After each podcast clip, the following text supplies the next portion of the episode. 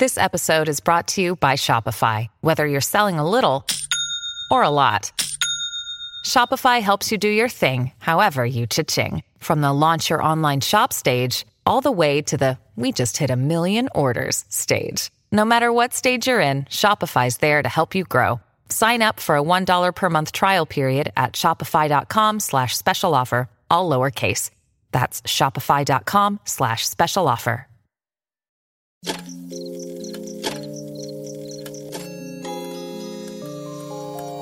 Cuando la oscuridad es interrumpida por tres campanadas, la intersección del día y la noche se transforma en un umbral listo para ser cruzado.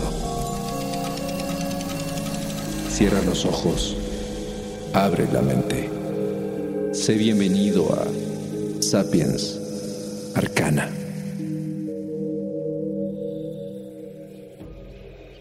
En las profundidades de la jungla ecuatoriana, una de las más antiguas comunidades indígenas de la región guarda celosamente un secreto. Se le conoce como la Cueva de los Tallos, y muchos opinan que ha surgido de la ciencia ficción, ya que en su interior existen paredes y bloques que parecen cortados con instrumentos precisos, dinteles rectos a 90 grados y muchos más detalles que hacen volar la imaginación humana.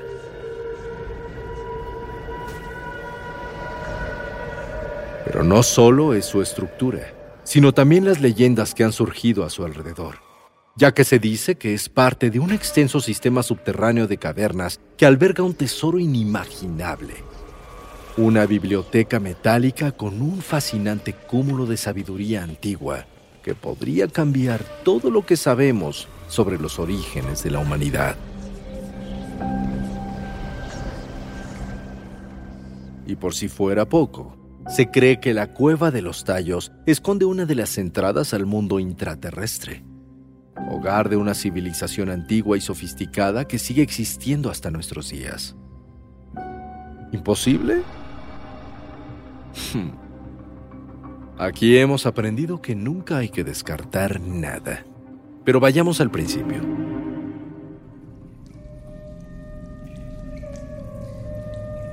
Durante milenios la cueva de los tallos se mantuvo oculta al mundo exterior, siendo visitada únicamente por varias generaciones del pueblo Shuar o Jíbaro, la comunidad indígena amazónica más numerosa de la región.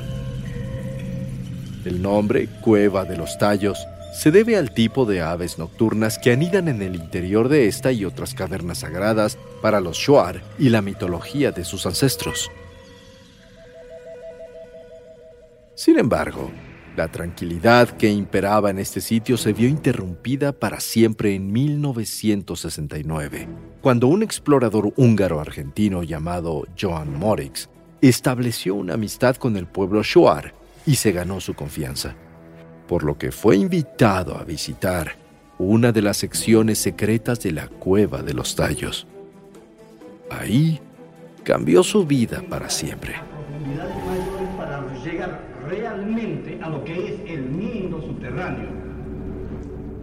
Según declaraciones del propio Morix, en las profundidades de este sistema de cavernas encontró un extraordinario tesoro compuesto por varias planchas metálicas grabadas con escritura ideográfica, la cual podía provenir de una civilización que habitó las cuevas hace miles de años y que contenía muchos de sus conocimientos.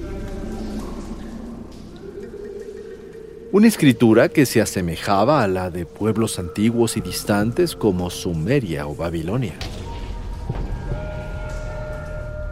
Fue tanta la emoción de Morix al descubrir esto que el 21 de julio del mismo año se presentó en una notaría de Guayaquil y llenó una declaración oficial notariada en la que narró sus hallazgos, destacando que se trataba de una auténtica biblioteca de metal que contenía el relato cronológico de la historia de la humanidad el origen del hombre en la Tierra y el conocimiento científico de una civilización extinta.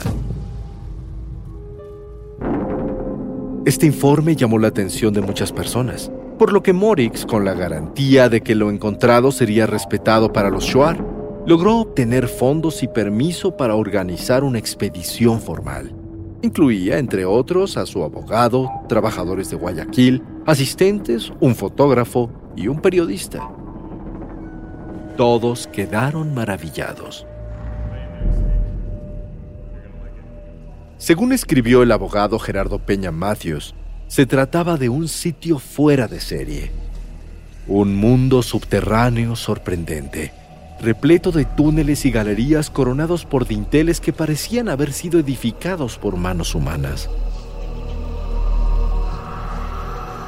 La expedición pretendía realizar un segundo viaje para llegar hasta la biblioteca metálica, pero Morix no pudo reunir los recursos necesarios. Sin embargo, la primera parte atrajo atención internacional, incluyendo la del escritor suizo Eric von Daniken, quien viajó a Ecuador para investigar.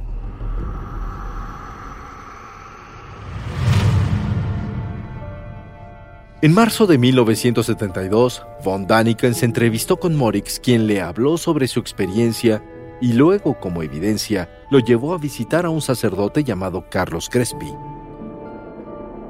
Él tenía una extensa colección de objetos antiguos y obras artesanales indígenas que le habían regalado habitantes de diferentes comunidades de todo Ecuador, entre ellos el pueblo Shuar, y esta colección era impresionante.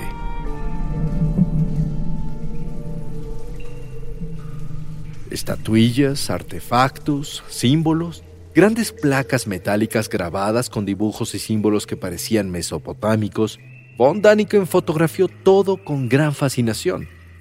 Y finalmente, utilizó lo que vio y escuchó para escribir el libro llamado El oro de los dioses, en el que narró todo lo que pudo sobre la cueva de los tallos. Sin embargo, su relato resultó ser eh, mayormente una obra de ficción.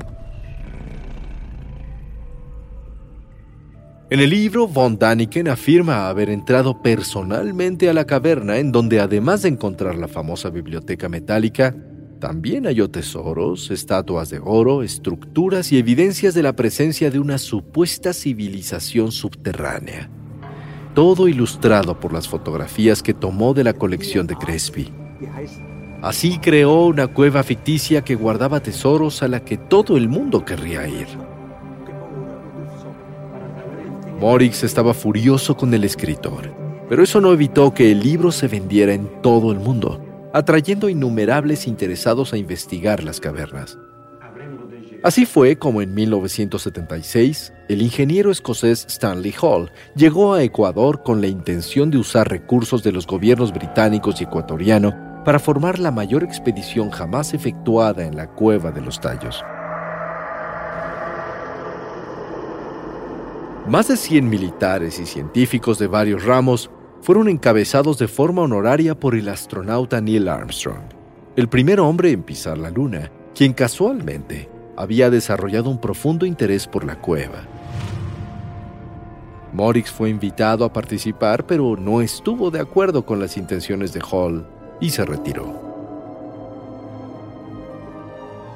Los reportes que sobreviven sobre esta visita masiva son muy curiosos e interesantes, ya que, tras alrededor de una semana de exploración, se reportó que la cueva era de origen puramente geológico y que no habían encontrado nada de interés ahí abajo. Sin embargo, se sacaron al menos cuatro grandes cajas de madera selladas que los exploradores no quisieron abrir cuando los Shuar se los exigieron. Esto causó una disputa que algunos dicen terminó en violencia y con la comunidad profundamente molesta. ¿Qué contenían esas cajas? ¿Tesoros? ¿Libros metálicos? ¿Más secretos?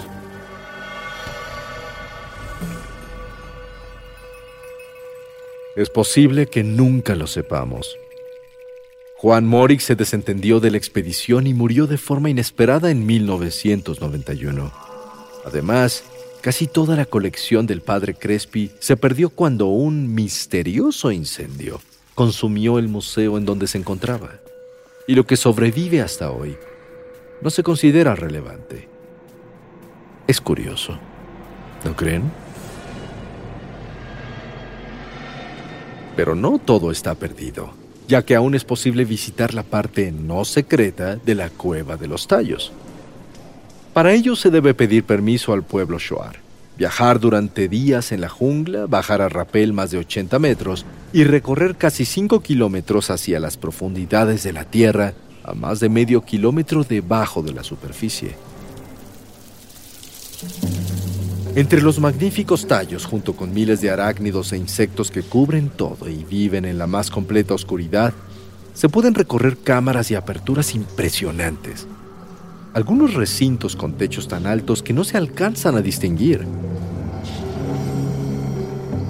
Es un sistema de cavernas interconectadas cuyas complejas estructuras, que parecen salones y pasillos hechos a mano, son explicadas por la ciencia como formadas por el paso del agua.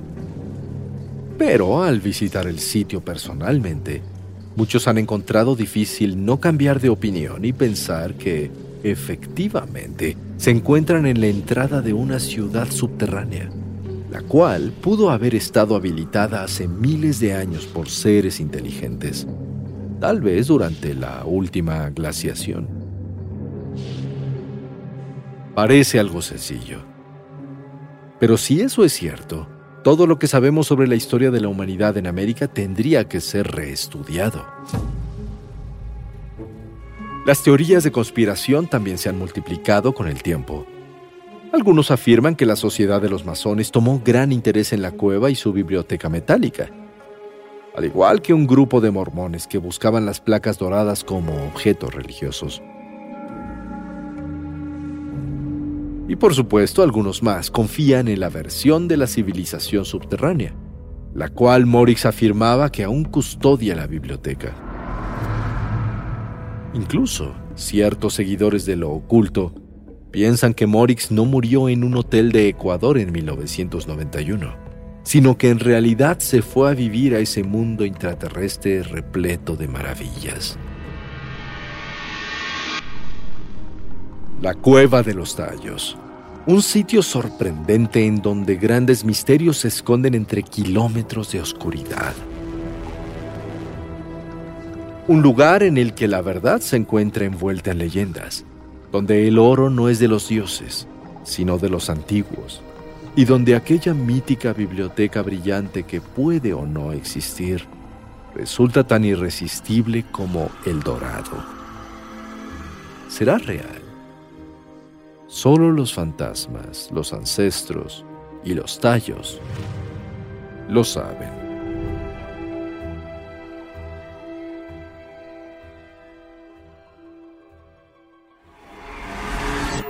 El umbral se cierra hasta que la luna lo vuelva a abrir. Mientras tanto, abre los ojos y asómate en las grietas del espacio y el tiempo. Y si te atreves, descubrirás qué hay más allá de lo que consideras real. Sapiens Arcana, soñado por Luis Eduardo Castillo, esculpido por Emiliano Quintanar, asistente de escultor Diego Martínez, trazado por Keren Sachaires. Aprender historia no debe ser necesariamente aburrido. Hay formas de conectar con hechos del pasado de una forma divertida y rápida. ¿Por qué Rivera se peleó con Siqueiros? ¿Por qué Francisco y Madero hablaba con los muertos? Mi nombre es Sara, pero puedes llamarme Sari. Soy historiadora, maestra y creadora del podcast Historia Chiquita, un podcast que quiere que aprendas historia de una forma entretenida, rápida y cómica. Te invito a que me escuches contarte historias grandes de manera chiquita aquí, en Historia Chiquita, disponible en cualquier plataforma de podcast. Judy was boring. Hello. Then Judy discovered ChumbaCasino.com. It's my little escape. Now Judy's the life of the party. Oh, baby, Mama's bringing home the bacon. Whoa, take it easy, Judy. The Chumba life is for everybody. So go to ChumbaCasino.com and play over 100 casino style games. Join today and play for free for your chance to redeem some serious prizes. ChumbaCasino.com. No purchase necessary. Void where prohibited by law. 18 plus terms and conditions apply. See website for details.